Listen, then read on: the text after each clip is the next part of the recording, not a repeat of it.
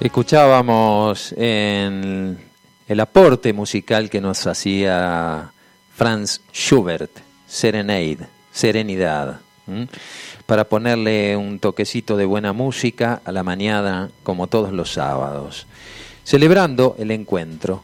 Y hablando de encuentros, eh, tuvimos el fin de, fin de semana próximo pasado eh, verdaderamente un encuentro allí en la misión. Estimo que en todo el Valle de Punilla una gran cantidad de gente se da cita a estos lugares energéticos para abrevar sus necesidades de alimentar el alma también.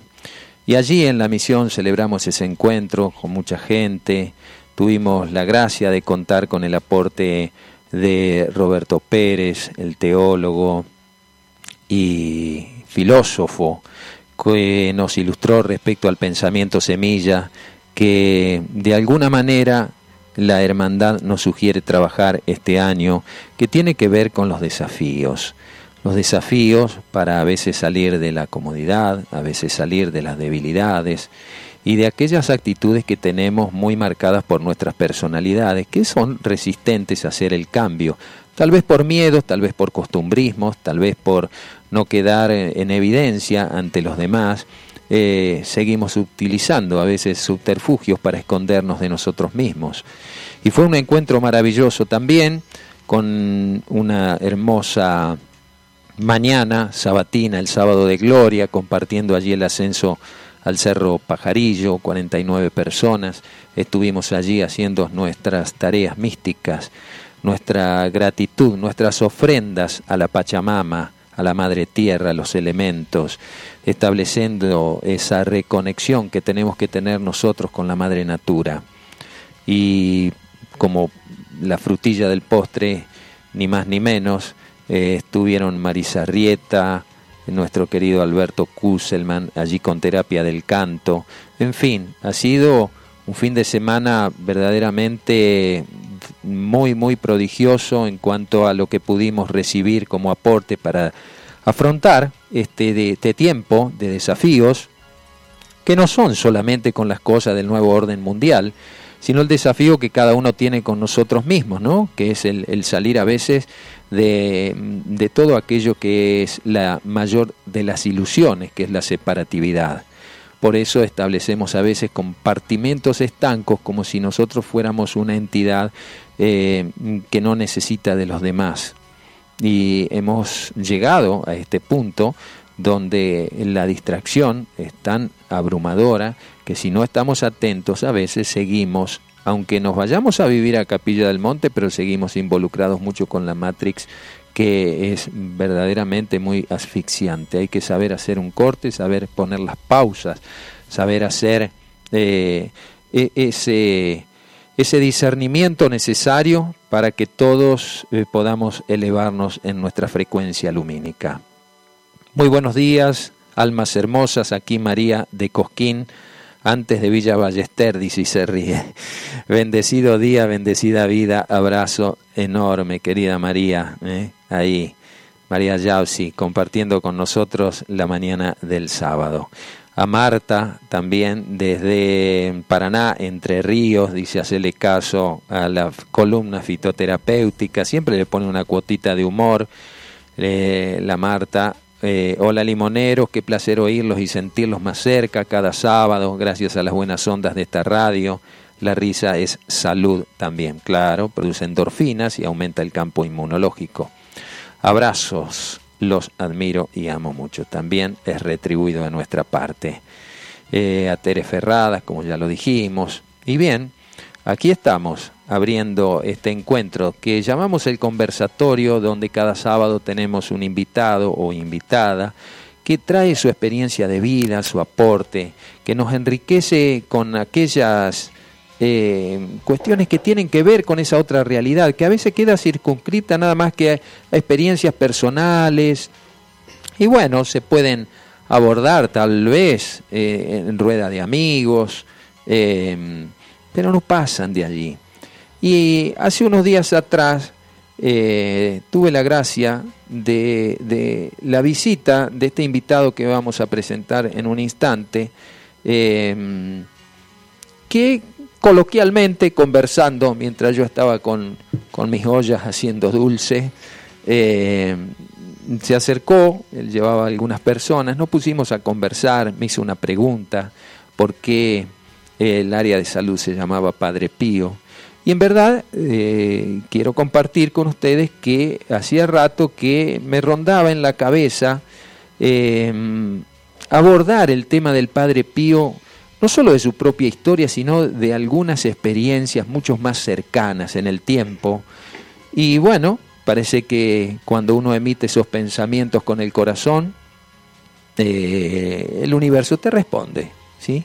Y bueno, Sergio Galimberti, de quien estamos hablando, eh, me contó su experiencia y sentí ahí al instante que, bueno, aquel pedido que estaba elevando al cosmos estaba siendo respondido. El señor Sergio Galimberti, vecino aquí de Capilla del Monte desde hace ya unos años, eh, ha tenido vivencias verdaderamente trascendentales con el Padre Pío de Pietrelcina y lo he invitado al conversatorio de hoy. Escuchen muy atento porque puede ser también motivador para muchas otras personas.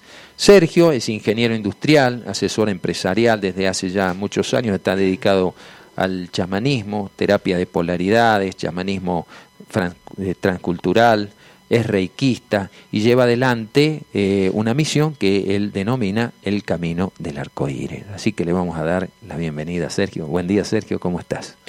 Hola, bueno, buen día Oscar. Muy bien y muchas gracias por tu invitación. No, al contrario, le agradecidos somos nosotros aquí.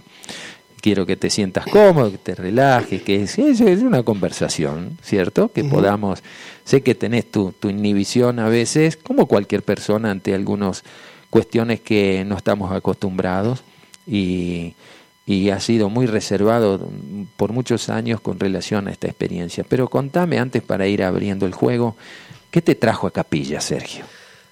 Bueno, eh, a Capilla nos trajo el turismo originalmente, como creo que a, que a muchos, y, la magia de la ciudad, hasta que en un determinado momento empezamos a sentir con mi, con mi esposa que era como nuestro lugar en el mundo. ¿De dónde venías vos? De Rosario. Rosarino.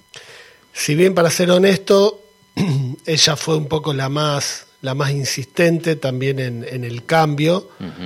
Y, de, y de ahí en más es como que las cosas se empezaron a dar solas, desde la posibilidad de, un terreno, a la posibilidad de empezar a, eh, a construir, digamos, muy de a poco. Y después esas cosas de la vida que te van llevando a, a necesitar un cambio, ¿no?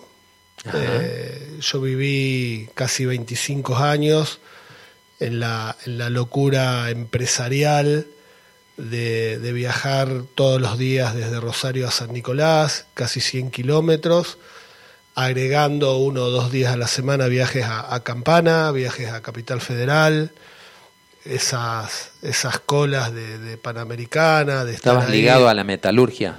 Estaba, estaba, ligado a la metalurgia, al acero. Las oficinas centrales estaban distribuidas entre Buenos Aires y, Campana. Y Campana claro y, eran horas y estrés. Y después un mundo el mundo el mundo de los egos no sí. Eh, que cuál gerencia es más importante que cuál es mi carrera profesional que cuál es mi expectativa en el corto plazo. Uno uno como que se va corriendo de de lo que en verdad es y empieza a, reflejarse con lo que aparenta y con lo que cree que es o le da marca un determinado estatus y eso lo hace creer que eso es. Exacto, te, es como que te empezás a identificar con ese título que te ponen, gerente de, jefe de... Bueno, te lo habrás ganado también, todo depende de cómo uno se maneja también con esos títulos, ¿no? Sí, eso, eso es verdad. Yo siempre tuve una intención de lograr un, un balance, un equilibrio. Y un progreso, me imagino. Un progreso también, por supuesto, porque eh, de alguna forma también uno necesita eh, generar ingresos para esta realidad, digamos, ¿no? Está bien. Eh, aunque yo, yo siempre sentía algo dentro mío que me hacía buscar un equilibrio y el equilibrio ese siempre lo encontré por el lado de lo alternativo, si le queremos poner una palabra, ¿no? sí, está bien, se comprende. Nosotros decimos complementario. Complementario, sí. Está bien, pero se entiende a, qué te referís. ¿no? Eh, y así muchos años fue el Tai Chi, el Chikun, estas terapias que vos bien recién mencionabas.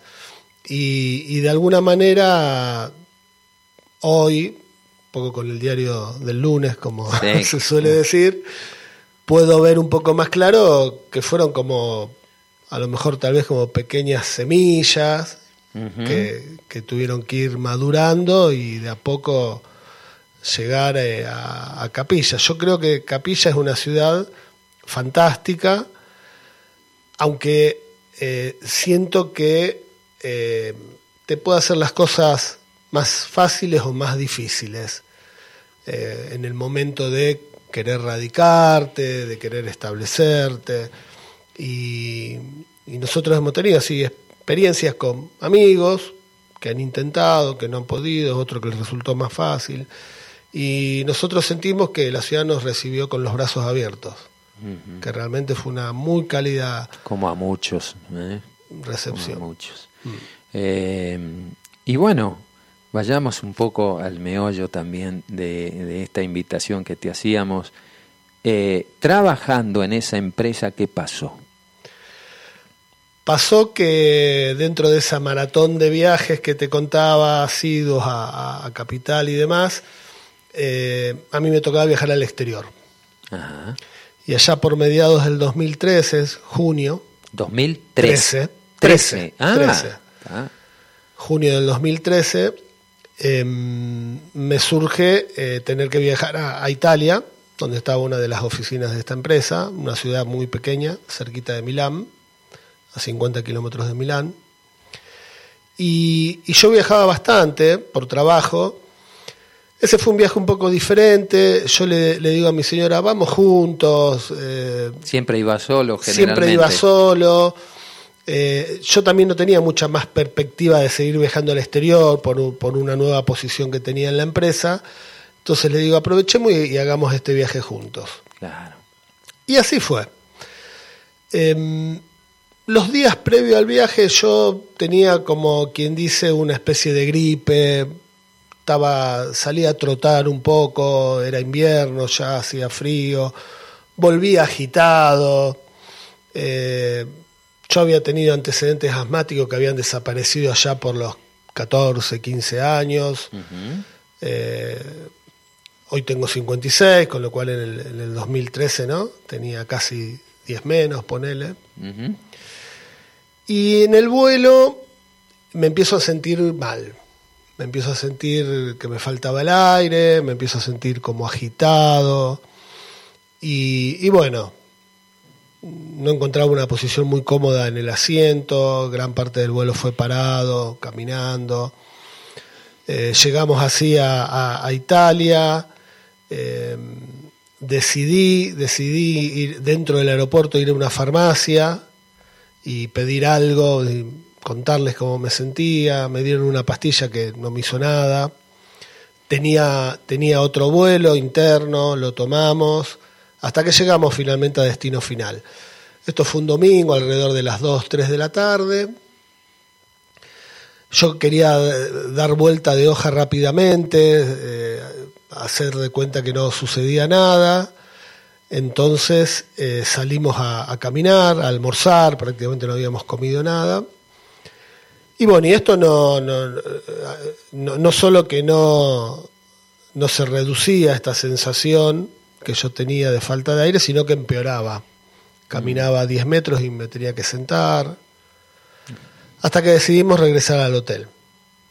Antes de llegar al hotel había un bar donde yo insistiendo con esto de estoy bien, no me pasa nada. Sí, resistiendo. Resistiendo, digo, vamos a tomar un café.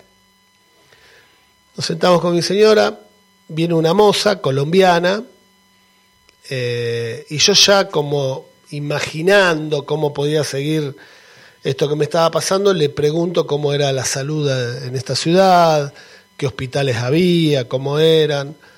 Eh, si, previendo algo, previendo si eran públicos si había que si bien la empresa a mí me contrataba un seguro servicio, médico. Una Ciscar algo así. Claro una Ciscar bueno la cosa que la chica me dice mira acá hay un hospital que es muy bueno viene gente de toda Europa a atenderse es público eh, si te sentís mal porque no vas dice es muy bueno terminamos ese café volvimos al hotel eh, habrá pasado media hora, hice el llamado a la, a la asistencia esta médica, tenían una demora como de dos o tres horas, eh, le digo, bueno, esperamos, y ese esperamos fue que a los diez minutos ya empeoraba mi, mi situación, hablamos a la recepción del hotel y nos dicen, mira, yo te llamo, te llamo una ambulancia acá del, del hospital, que llegó muy, muy rápido, Así que bueno, me trasladaron en una ambulancia, ya con oxígeno,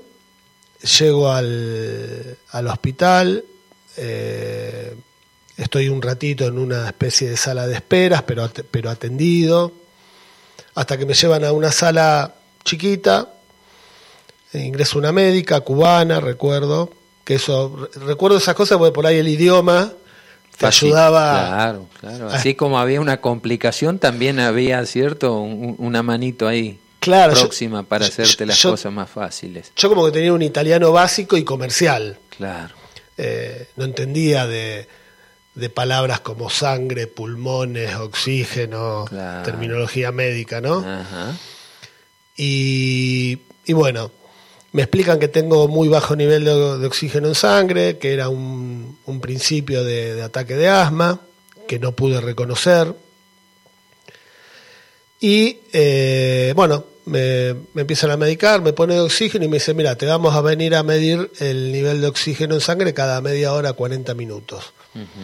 A todo esto ya estábamos 6 de la tarde, 7 Así eh, llega la, noche, te diría, después de varias mediciones de oxígeno que daban mal. La última, eh, esta médica me dice, bueno, te vas a tener que quedar a pasar la noche. Dice, el oxígeno sigue bajo, necesitamos que lo recuperes. Bueno, que no, que sí, que no quiero. Dice, no, no te voy a dejar ir. Bueno, me quedé toda esa noche ahí. Eh, al otro día se acerca, bueno, se acerca una médica, me pregunta qué me pasa, cómo me siento. Y yo insistía, ¿no? Con esto de, che, tengo que trabajar, yo estoy acá por trabajo, este viaje me lo está pagando la empresa, no estoy de vacaciones, me están esperando. Y me dice, no te podés ir. Dice, te vas a tener que quedar un día más. Yo negándome, eh, me dice, bueno, mira, reflexiona que vuelvo en una hora. En dos horas habrá vuelto otra médica con una eh, con un acercamiento distinto a mí como persona, preguntándome qué me pasaba, le cuento toda esta misma historia. Y me dice, bueno, vamos a hacer un, un ejercicio. Suponete que yo te dejo ir y te vuelve a pasar. ¿Vos qué harías? Le digo, vuelvo. Llamo a la ambulancia, vuelvo y ahí sí te prometo que hago lo que vos me digas. Y ella se acerca un paso a mí, yo estaba sentado en una camilla, eh, y con su mano en la, con su mano derecha en mi mejilla me dice y si no llegás mm. sí sí. Ahí me di cuenta que estaba complicada la cosa. Claro claro. Bueno palabras más palabras menos decidí quedarme insinuó dos días más, que toda la internación duró, toda la internación duró una semana. Eh, paso esas dos noches, ya iban tres, digamos, a la cuarta noche me cambian de, de, sala. De sala, me llevan a la. Pues yo estaba en una sala clínica, digamos, de clínica general. ¿Y te llevaron a la UTI? Me llevaron a neumonología. Ajá. Me llevan a neumonología donde ahí como que empezaría el tratamiento de verdad, decían ellos, porque hasta acá lo que estamos haciendo... Y venían viendo cómo, cómo reaccionaba el organismo, claro. Tal cual. Así que mi primer noche ahí en neumonología, eh, eh, conozco a la, a la médica que iba a ocuparse de mi caso. A todo esto, por separado, mi señora se había comunicado a Argentina y encuentra en, en, línea, en, porque en esa época, viste, el WhatsApp era como que la comunicación era un poco más, más lenta. Más lenta. Y por Messenger encuentra a una, a una mujer en línea, amiga nuestra, le, y ella le dice, viste, vos sabés que yo soy devota del Padre Pío, ¿querés que pida, lo pongamos en oración? Y hasta le dice, sí, sí, dale, por favor, gracias. Yo no estaba al, al, tanto, al tanto de, de, de, esto. De esta conversación, de esta entre amigas. Claro. Y esa primer noche, en, en, esta área ya de neumonología, eh, yo tengo un sueño.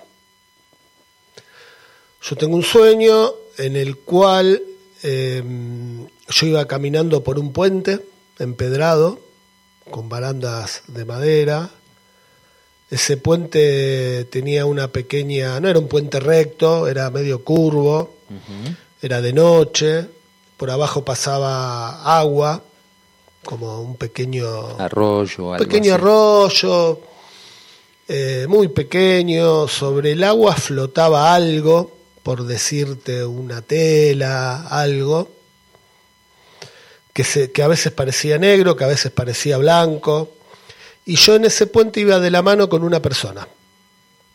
Esa persona iba vestida toda de marrón, yo no le veía la cara. Yo, en realidad, lo que yo veía, nos veía a los dos caminando de, y yo mirando como de atrás de sí, ellos. Sí, yo, sí, me veía mi espalda y la espalda de él. En un determinado momento en el puente se detiene, me hace mirar esa especie de tela que uh -huh. flotaba y me explica que esa es la enfermedad.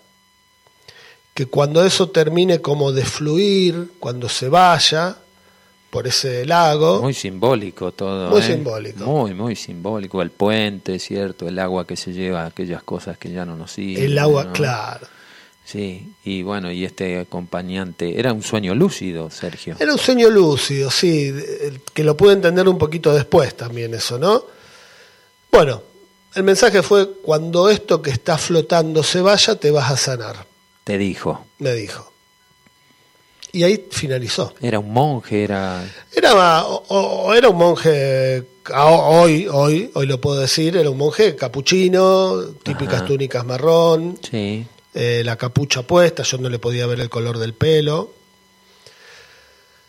Eh, a la segunda noche, eh, a, la, a la noche siguiente de eso, que es el segundo sueño, eh, también yo estaba en la habitación. La habitación tenía una puerta y en línea con esa puerta una ventana más o menos. Por esa puerta ingresaba como una especie de nube y dentro de esa nube un rostro de perfil. Yo le veía su perfil izquierdo. Y lo que le podía notar era barba, pelo muy blanco, barba muy, muy blanca, blanca, canosa, grisecita. Y esa nube iba flotando y atravesó toda la habitación, desde la puerta, salió por la ventana, flotaba a la altura de lo que era el televisor que estaba en la, en la pared enfrente En la a mí, sala, claro. en la sala, y se va, se va. Al otro día, bueno, re regresa mi señor a verme, qué sé yo, le cuento los, le cuento los dos sueños juntos. Uh -huh. eh, a veces algunas cosas son medias difusas en el orden cronológico. Le cuento los dos sueños, me cuenta de que había hablado con esta mujer, del padre Pío. Esa misma tarde golpean la puerta de la habitación y cuando ingresa, ingresa un monje capuchino real en esta 3D, sí, digamos, estos que vestido de los marrón, hospitales y eso. Ajá. preguntando si no queríamos rezar el Padre Nuestro. Eh, el compañero de pieza le cuenta que soy argentino, hacía poco que había asumido Francisco, creo que había dos meses. Ah, Cruzamos dos o tres palabras sobre el Papa ahí, muy coloquiales, digamos. Rezamos y se fue. Entonces yo le pregunto a, mi compañero de pieza, che, le digo, ¿por qué? Me dice, eh, me dice, mira, en realidad los monjes andan siempre. Mi señora me dice, yo los había visto en la planta baja. Parece que hay como alguna conexión entre el hospital y esta orden. Claro. Eh, entonces yo ya me empezaba a sentir mejor. Ya iban creo que cinco días de internación. Entonces mi señora me dice, ya que te sentís mejor, te voy a traer la computadora y fíjate quién fue el padre Pío, me dice. Porque Ahí ella te contó que había conversado con su amiga, te reveló y habían invocado asistencia para vos a través de Padre Pío. Tal cual. Como un intermediario, digamos, ante el Supremo, ¿no? Exacto, y ahí empezábamos a, como a asociar yo veo el, monje en el sueño de marrón, este hombre del marrón, el padre Pío se vestía de marrón. Encajaban las piezas. Tal cual. Busco, busco en internet y llego a una nota en, un diario de Uruguay eh, donde hablan de una gruta y del padre Pío. Que ya ahí yo dije, como un, un cura italiano, un sacerdote italiano en Uruguay, pero bueno, leí como te decía ahí mientras hacías tus, tus jaleas, tus dulces, la nota estaba, eh, era una entrevista en realidad que le hacían al, obispo de Salto, y él lo que, eh, mi interpretación es que en la nota él pretendía separar cualquier tipo de relación entre el Padre Pío y, los ovnis o los avistamientos. Sí, el, fenómeno, la casuística ovni, digamos. ¿no? Exactamente. Por ciertas experiencias que se vivieron también allí en, alguna región, de Salto. De Salto, claro. Eh, contaba un poco lo de los estigmas, lo, de su... Eh, la, la gran necesidad que sentía el Padre Pío hacia ayudar a los enfermos y demás. Y cuando esa nota finaliza, le agradece el periodista, dice, bueno, agradecemos a, obispo de Salto, mm. Monseñor, eh, eh, en vida hoy todavía, con cual nos seguimos escribiendo, Pablo Galimberti. Oh, el mismo apellido. El mismo apellido y el mismo nombre que mi papá. Pablo Oscar Galimberti y el mismo nombre que mi abuelo, Pablo Galimberti. Ajá. Y ahí yo como que dije, ¿qué está pasando? ¿Qué... Claro, sí, sí, empezás a, unir las cuentas del rosario, digamos, ¿no? Pasándolas por el hilito, cada una de ellas como, como que están entrelazadas, cada experiencia, que bueno, uno la puede ver como un hecho casual o causal. Ahí está la agudeza de la experiencia y lo que te puede permitir a veces eh, eh, comprender, no solo entender, comprender, porque el entender tiene que ver a veces con el intelecto y el comprender tiene que ver también con el intelecto, con el sentimiento, cuando unimos mente y corazón. Entonces como que también vas viviéndola la experiencia y ya no es una experiencia, es una vivencia. Cuando tenés esa vivencia es, es como un tesoro, como algo que se te revela, como algo que a partir de ahora vos, punto suspensivo. No sé, yo lo estoy viendo así en tu historia ahora, no sé, tampoco pretendo imponer mi visión, ni tampoco que la audiencia se sienta identificada con ella, pero sí, digamos, mm, utilizar un poco esta experiencia, Sergio, que vos viviste, porque a veces hay cuestiones que todos los humanos vivimos como anuncios. Nosotros les llamamos llamadas suaves del alma, aunque hay llamadas fuertes también, como pudo haber sido esta tuya, donde había un riesgo de salud. Y a veces las vemos como hechos accidentales y no incidentales. Es un incidente en tu vida, es algo que te permite decir a partir de ahora puntos suspensivos. Sí, eh, es, tal cual, como decís vos, yo lo siento así, el primer, el primer pensamiento fue casualidad, pregunta, ¿no? Signos de interrogación. Y después todo se empezó a entrelazar, eh, me dan el alta, eh, consulto, consulto donde hay una, una iglesia capuchina, la voy a ver, con las indicaciones que me dan en el hotel, tomé un colectivo, la fui a ver, ingresamos y, y la realidad es que la sensación de esa iglesia es que no parecía una iglesia capuchina en el sentido del lujo que tenía y la austeridad que, yo había leído de la orden. Salimos a la vereda con, con mi señora y pasó una mujer con un bolso, se notaba que no era turista, era una mujer de ahí. Entonces le pregunto, le pregunto que está buscando la iglesia de la Orden de los Monjes Capuchinos y me dice, sí, es acá la vuelta, acá hay una cortada, dice que como que pasa desapercibida. Yo voy para allá, me dice. Yo soy del grupo de oración del Padre Pío. ¿Qué necesitas? Mirá, Hablar con un monje, yo le dije. sí. Dice, los monjes no hablan con nadie. Dice, pero vení, dice. Dice, no te puedo prometer que te reciban. Fuimos, eh, ingresamos como si fuese por un lateral de esa iglesia y me dice, espera un segundito. Nos quedamos ahí esperando un ratito y nos hace cruzar por un patio con muchas plantas, muy lindo, y llegamos a la iglesia. Entramos a la iglesia, todas las luces apagadas, 4 de la tarde más o menos, muy oscura. Y en, una, en un extremo un grupo de, por decirte, 6, 7 monjes charlando, y se acerca uno. Empieza a caminar uno hacia mí, muy lentamente, muy despacito. Llega, nos saluda. La mujer esta le dice, te quieren contar algo. Yo en, un, en el italiano que tenía a mano le explico lo que te conté a vos recién. Sí. Me mira, me toma las manos y me dice, fue un milagro. Y se va. Se vuelve al grupo ese de... De nada más. Sí, sí. Bueno, le agradecimos a la mujer, nos fuimos. A, a los dos o tres días emprendemos el, el viaje a Argentina, de regreso. Yo seguí un tiempo con algunos problemas intestinales y más que nada por toda la medicación y demás.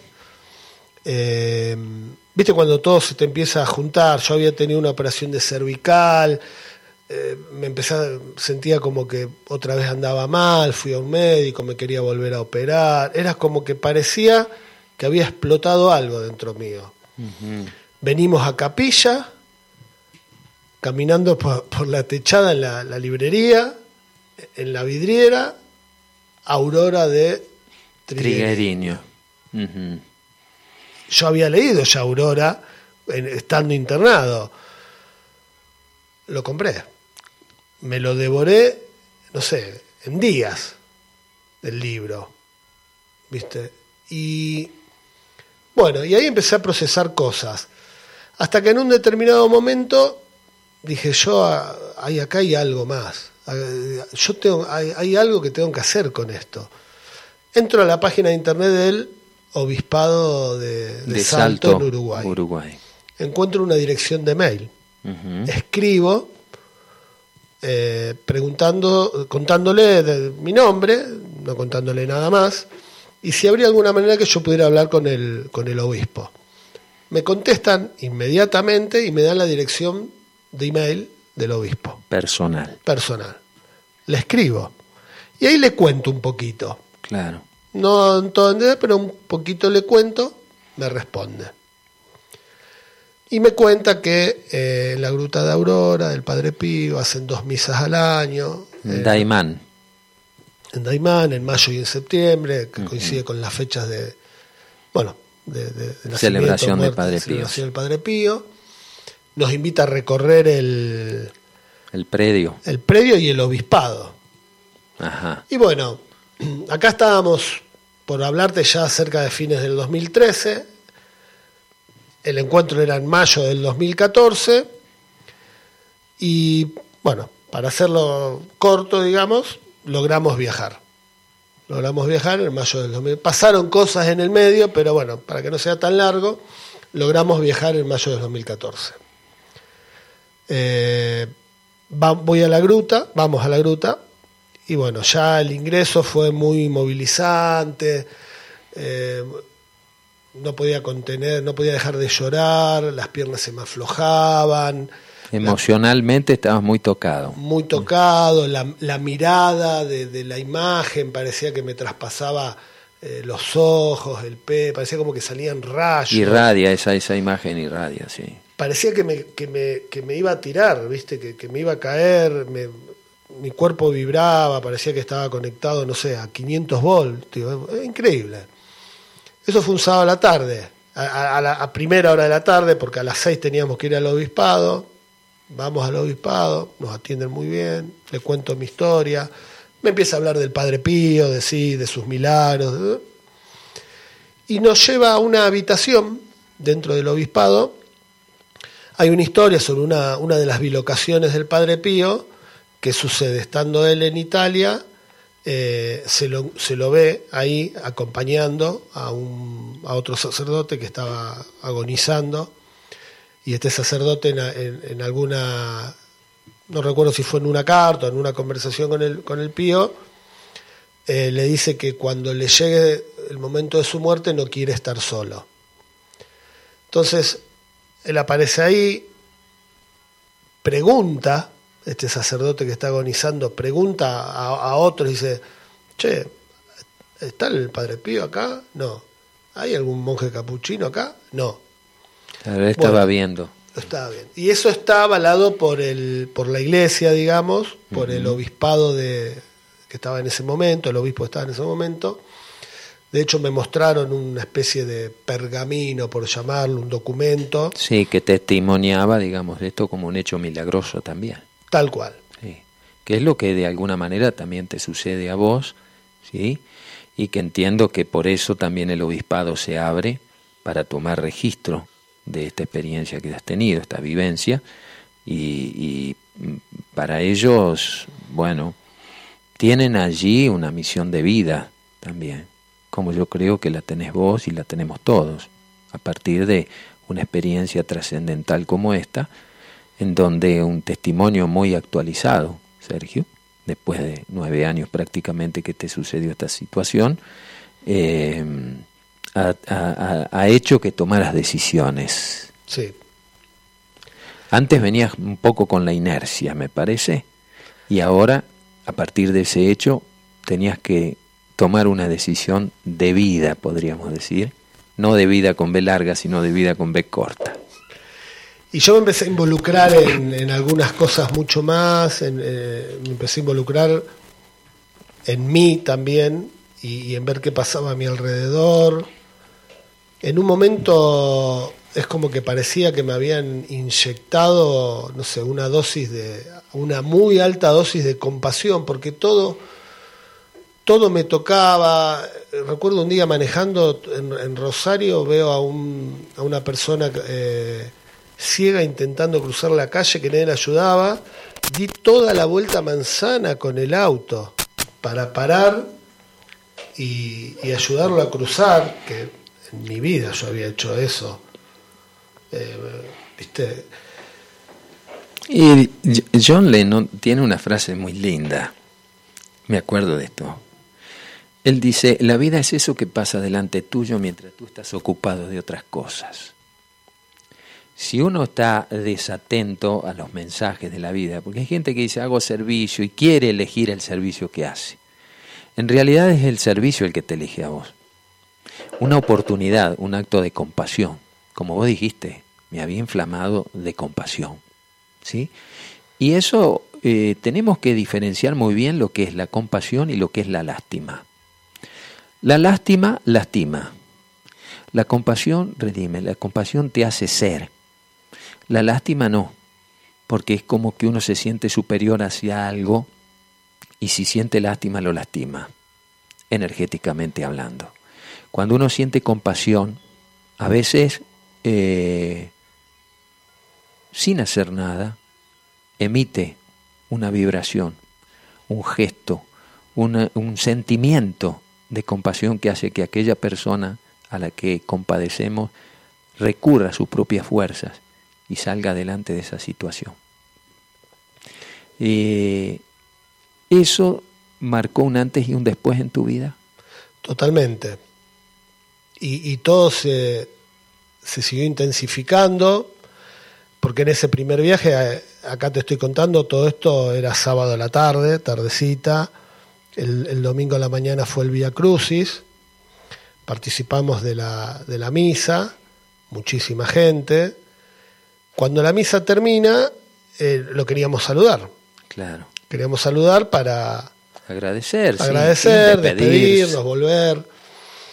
Bueno, era muy difícil llegar a él, pa- parecía una, una, una figura pública, viste, que, que sale y que todo... Y sí, lo es, de alguna manera. Decime esto, la estampita, bueno. Sí. Hasta que logramos estar relativamente a solas con él y me dice, te quiero presentar a una persona antes de que se, antes de que se vayan. Y eh, aparece una chica, alta, flaca, rubia, nos la presenta con el nombre de Elena Tona y, y le dice, te presento a mi sobrino de Argentina, el obispo. Una humorada. Y, y nada, habremos cruzado tres palabras con esta chica y me mira y me dice, "¿Vo- ¿vos querés ingresar eh, a la estancia? Imagínate, después de todo lo que me había pasado, después de haber leído el libro El de Aurora libro. que contaba cosas, Un regalo de la vida era. Claro. le digo, ¿se puede? Sí, dice, andate a la, a la tranquera y espérame. Espérame. Y mira, textuales palabras, me dice, y si te quieren echar, decile que me estás esperando a mí. Ajá. Bueno, fue una espera de más de una hora, te diría, porque también no, esta, esta chica no había forma de que podía caminar, de cómo la seguían, de cómo la querían tocar, de cómo... Asediada. Asediada. Sí. A Elenita. Cuando ingresamos a la, a la estancia, desandamos todo ese camino hasta que llegamos al casco, me dice, bueno, yo acá te tengo que dejar, te voy a presentar a una persona para que te acompañe. Nos presentó una persona de nombre Miguel, argentino también, y eh, muy escuetamente eh, Miguel nos, nos explica de un ombú, muy escuetamente, al cual nos acompaña. Que ya sabías vos por el libro. ya digamos. sabía por el libro, eh, mantenía cierta Prudencia. prudencia, pero cierta temperatura, viste que habla de, de la temperatura, mantenía, la- digamos que el árbol no estaba a temperatura normal, por decirlo de alguna forma. Y seguimos caminando hasta que llegamos a otra tranquera. Sí. En esa tranquera me dice, de acá adelante el camino es de ustedes, yo me quedo. Nos explica dónde hay una marca circular eh, delimitada por piedras. Dice, vayan ahí. Esa- las palabras de él fueron, es una marca de sanación. Ingresen y hagan lo que sientan. Mediten, tomen mate, duerman, hablen, lo que ustedes sientan. Y bueno, y eso hicimos. Fuimos, pedimos permiso, ingresamos al círculo. Eh, yo debo decir que me sentía incómodo. Es una zona con una especie de piedras, ¿viste? Esas piedras medias Sí, las conozco. conozco. volcánicas, son como raras, ¿no? Sí, sí, sí. Es, es una topografía muy particular. Muy esa particular. región.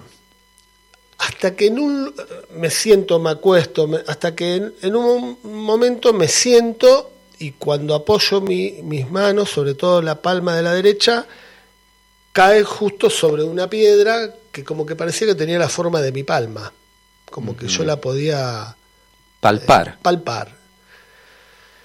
Y la verdad que yo venía golpeado por todo esto de la internación, este nuevo intento de operarme de la cervical, muy eh, embuido de lo que había leído en el libro. Entonces cerré los ojos y me limité a decir dentro mío, si en este lugar hay una energía de sanación, estoy dispuesto a recibirla. Fue lo único que dije. Y ahí parecería que alguien escuchó y apretó un botón y, Y dijo sí. y dijo sí, claro, dijo ahí va. El tema que la va parecía que eran de nuevo, no 500 voltios, 5000. 5000. El desfibrilador, viste, cuando se Sí. ven las películas, Sentiste un shock. Sentí un shock. Yo sentía literalmente que mi cuerpo estaba despegado del piso.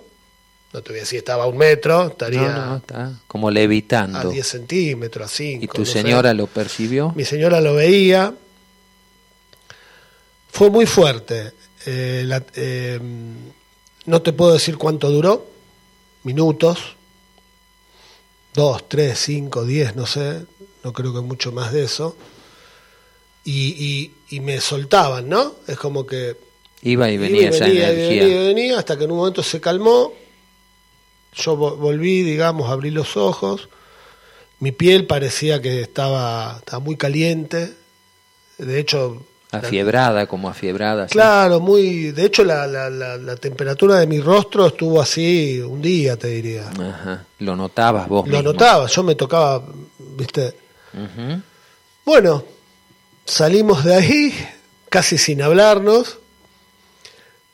Volvimos a, desandar todo el camino, salimos a la tranquera, estaba otra vez este hombre Miguel, no le dijimos nada, no nos animamos a compartir nada, nada de nada. Estaba Elena, la saludamos, no le dijimos nada de nada de nada y nos volvimos a Rosario.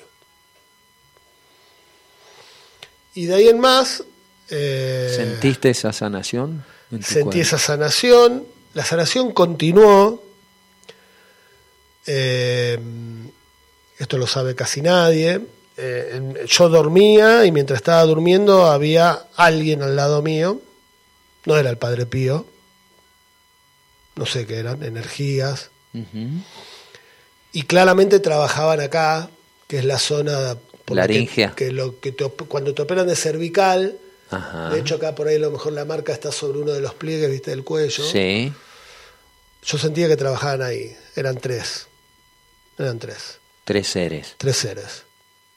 La realidad es que hasta el día de hoy no me tuve que volver a operar y que todos los síntomas que yo tenía de las manos, que se me dormían, qué sé yo, Fue cediendo y entraste Hoy- en hoy una vida digamos, normal. normal. obviamente no hago esfuerzo y demás, pero normal. Sergio, ¿y eso eh, de alguna manera impulsó en vos una intención de dedicarte a la cura, a la sanación, a ayudar para decir la palabra correcta?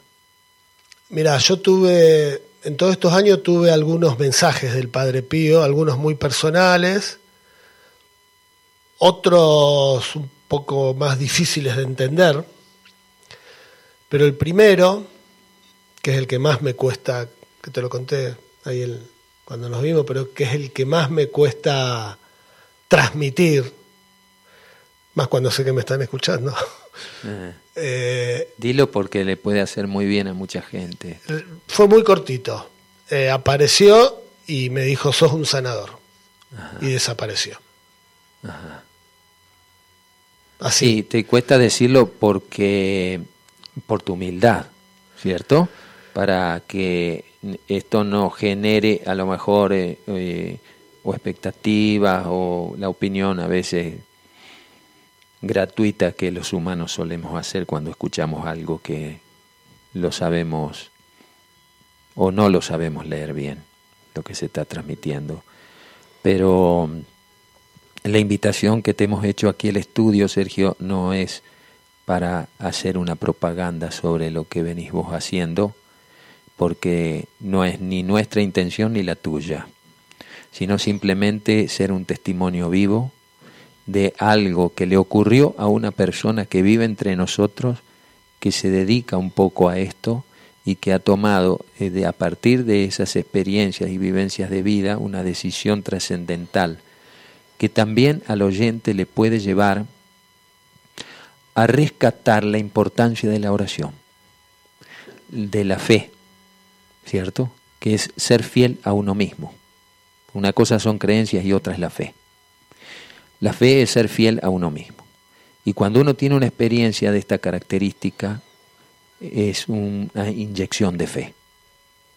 ¿Cierto? El hombre sigue siendo el hombre, tiene su vida cotidiana, su familia, tiene sus cuestiones todavía que arreglar de su personalidad como cualquiera de nosotros, pero adentro ha habido algo que transformó a esa personalidad en, en, en alguien que le empieza a encontrar un sentido distinto a la vida.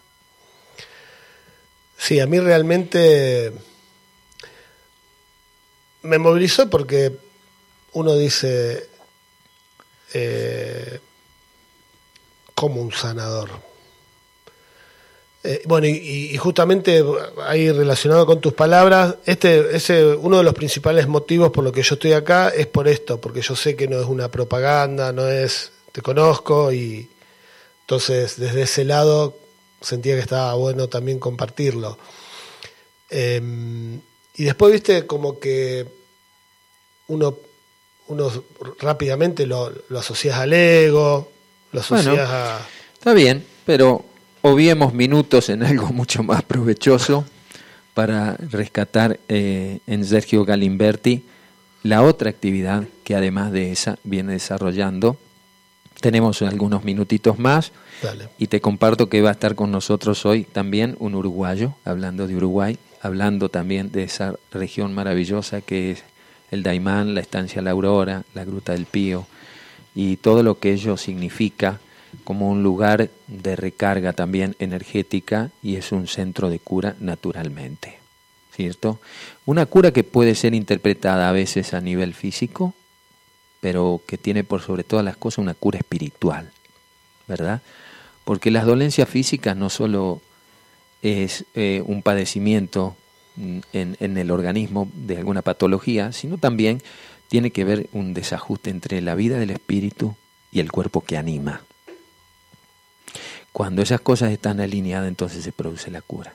Pero para que haya una cura total tiene que haber también un crecimiento en el plano espiritual. Por eso se viven esas experiencias. Eh, Dios nos reparte dolencias y beneficios, ¿cierto? Esas son visiones viejas.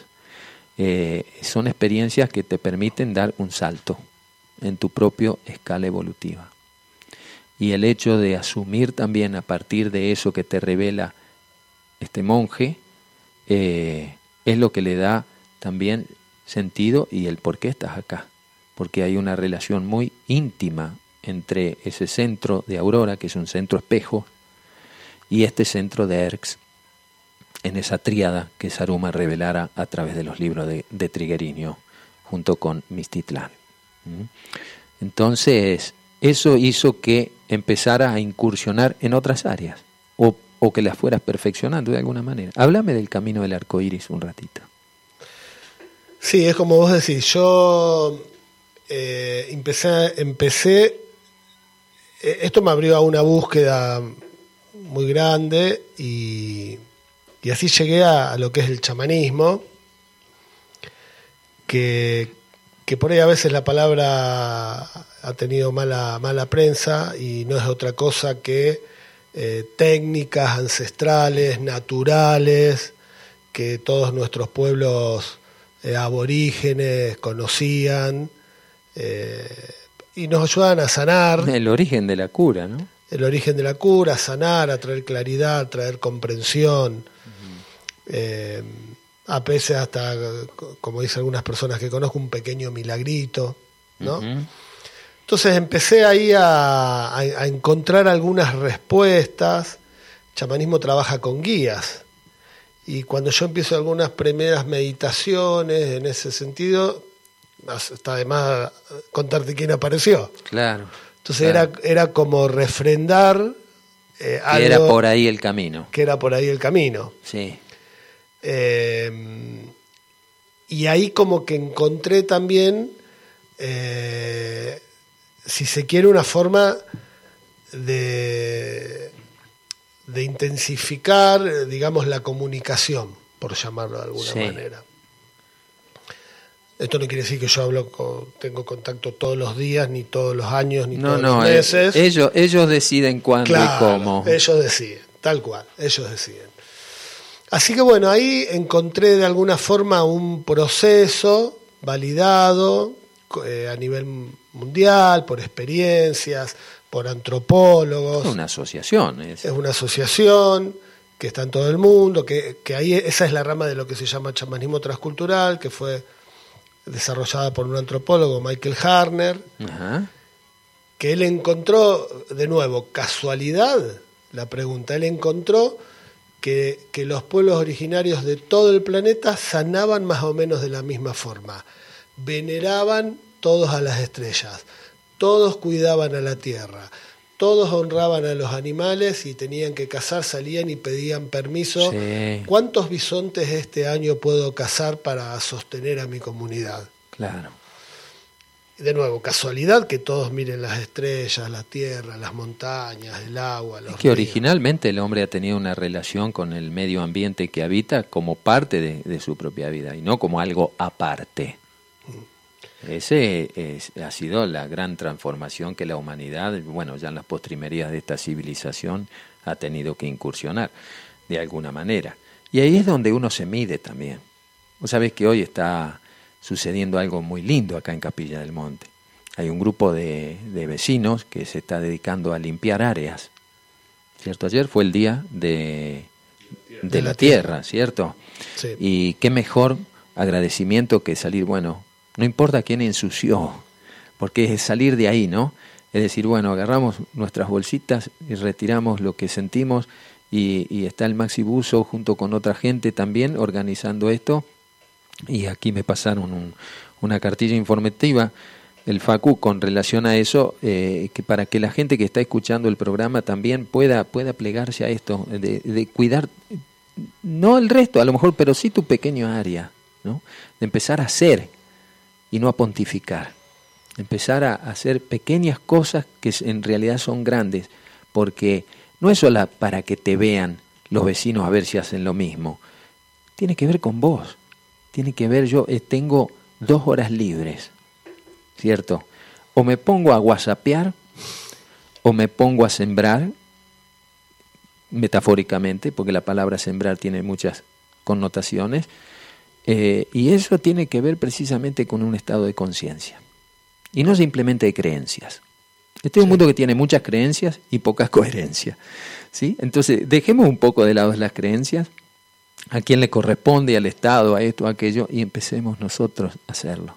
¿eh? Como aquel viejo camino de la sal que hacía Gandhi para Claro. hacer la gran transformación en la India. Y mira, yo leí un libro, te hablo ya de 10 años largos, con lo cual es probable que esto que voy a decir haya empeorado. Eh, una ambientalista americana escribió un libro que en ese momento hizo como una revolución, que se llama La historia de las cosas. Ajá. Una década atrás, ella decía que con el nivel de consumo que hoy tiene nuestro planeta, para poder sostenerlo necesitaríamos casi 10 planetas Tierra más. A nivel de recursos, ¿no? Sí, sí, sí, sí. Así que, y, y bueno, y pone ejemplos que cuando vos lees la cantidad de agua que se necesita para fabricar, por ejemplo, una remera de algodón. ¿viste? Vos decís, ¿cómo es insostenible? Sí, no, quiero decir una cosa por otra, pero Bueno, vos como ingeniero industrial tenés mucha información, experiencia y todo eso y sabés los recursos en la metalurgia, lo que se utiliza de- del agua potable, ¿cierto? Sobre todo hay esas empresas grandes al lado de, ríos de aguas dulces, ¿no? Y con todo lo que desechan, bueno, eh, si seguimos solamente guiándonos por las estadísticas sin hacer nada, ahí sí que demostramos que verdaderamente no hemos aprendido la lección. exacto. Como decía aquel viejo cacique Sioux, ¿no? Llegará el día en que el hombre se dará cuenta que el dinero no se come.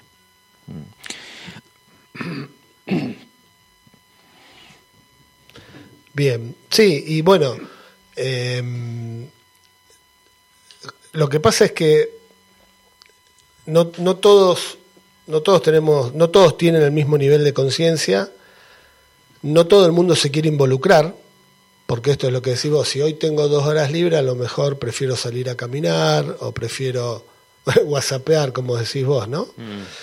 Eh, yo en, en el chamanismo lo que encontré es una manera de, no te voy a hablar de filosofía de vida, pero sí de una manera de ordenar muchas cosas de tu vida. Y, de, y también eh, de tratar de ayudar a otros, porque se puede trabajar mucho lo, lo que son lo que es el desarrollo personal. Hoy hay mucha gente que por ahí está viste, con baja autoestima o golpeado por, por distintos problemas. De hecho, a, mí me pasó, a mí me pasó allá por el 2015 eh, quedarme sin trabajo y, bueno, y fue toda una movilización eso dentro mío. Que qué hago ahora, que cómo sostenés esto, cómo sostenés lo otro. Sí, aparecen los fantasmas, ¿no? Pero junto con ellos también aparece esto que hablábamos recién, la fe de, perseverar. Y rescato acá porque me traje algunos pensamientos del Padre Pío también para ilustrar esta conversación que tenemos contigo. Decía el Pío, el Divino Maestro promete el premio, no al que empezó bien, sino a aquel que persevera hasta el final. Ve del ejemplo de Judas, que empezó bien, continuó bien, mas no perseveró hasta el fin y se perdió. Ten por cierto que si a Dios un alma le es grata, más la pondrá a prueba. Por tanto, coraje y adelante siempre. Vos sabés que yo a veces digo, en mi casa se ríen, le digo, pero digo, yo me peleo con el Padre Pío a veces, porque por esto que vos decís de, la, de las pruebas, sí. porque a veces uno, como decías vos hace un rato, uno también acá tiene que hacer sus cosas. El tema es si las haces bien, correcto, ¿no? Eh, tenía un maestro virtual, porque nunca lo vi, pero me sopla. Ni tampoco está en la internet. Eh, eh, me dice, mm, hacer el bien y hacer el mal es fácil. Hacer lo justo es difícil. Y, ese, y esa, ahí está la experiencia, ¿no? hacer lo correcto, lo que uno siente que no solo es bueno para uno, sino para los demás. Cuando vos ya salís de, del, del, lo mío, del yo, cuando te empezás a involucrar con lo nuestro, entonces ahí desaparecen ciertas figuras como la culpa, que también es un, un instrumento creado para condicionar y manipular a la humanidad. Si Dios es amor, ¿cómo nos va a culpar? si somos una extensión de Él, si somos de alguna manera una extensión de esa jerarquía de la que a veces hablamos, tenemos que asumir esa parte. Que va a haber errores, por supuesto, como dice el pío, ¿no? A veces se empieza bien, se continúa bien, pero no se persevera. Y en ese camino hay, hay espinas, hay, hay tropiezos, hay caídas. Y es lógico que a veces los veamos como pruebas. El error a veces de la persona que tiene creencias es considerar que porque en aquellas cosas que cree está exento de prueba. Y sin embargo es la prueba la que te aprueba.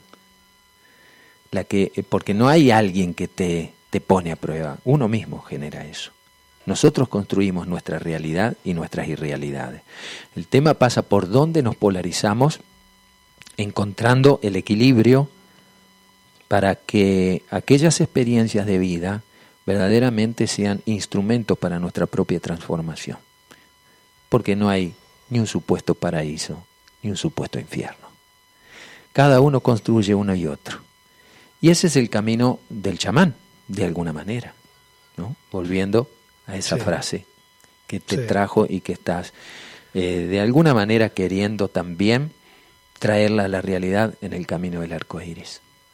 Sí, exactamente. Yo también eh, logré de alguna forma comprender eh, que estas visiones que, tenían y tienen hasta el día de hoy estos pueblos te acercan aún más, porque cuando vos empezás a, compenetrarte un poquito, ves que todos hablan de lo mismo.